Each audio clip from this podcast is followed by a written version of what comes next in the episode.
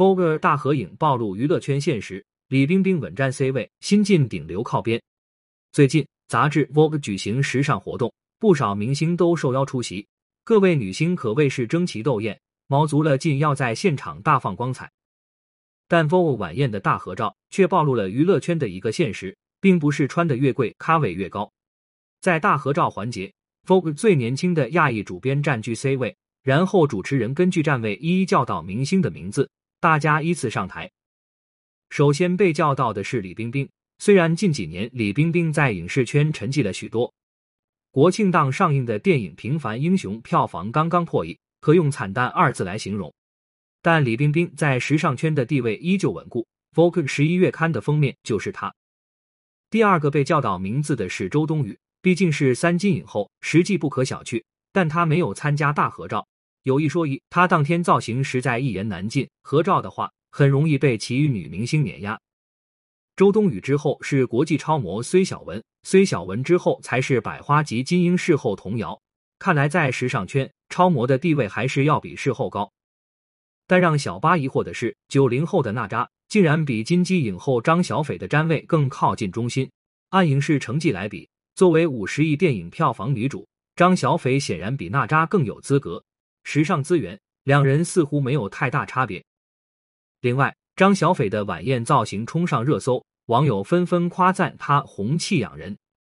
在你好，李焕英之前，张小斐是被忽视的小透明，整个人显得畏缩不自信，哪怕出席活动也会被同行忽略。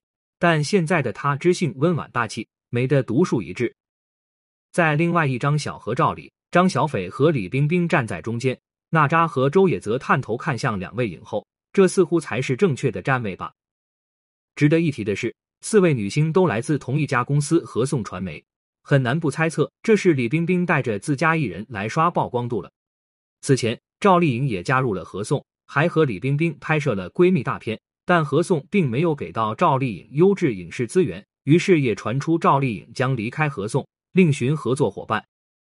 最近拿到金像奖影后的刘雅瑟。也来到了晚宴现场，他的站位比童瑶还要差一点。其实也可以理解，他虽然是影后，但国民度还是稍差一些。不过他在现场看起来像个路人，举着酒杯，表情萌萌的，与现场的纸醉金迷格格不入。刘亚瑟的旁边，则是凭借《猎罪图鉴》翻红的新晋顶流谭健次。所谓顶流，也只能靠边站。说到底，还是流量不够大。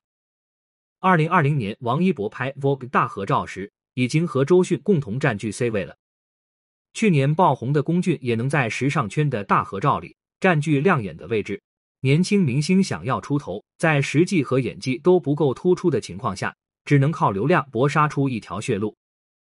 其实，除了像周迅、李冰冰这样有江湖地位的大前辈，其余明星的站位每年都在不断变化。去年还没有资格参加晚宴的艺人，可能明年就成为了全场焦点。俗话说“三十年河东，三十年河西”，但在娱乐圈不需要三十年，一夜爆红早就成为常态。当然了，也有不少网友吐槽，Vogue 晚宴的规格在逐年下降，请到的阵容也越来越没有看头，可谓是星光黯淡。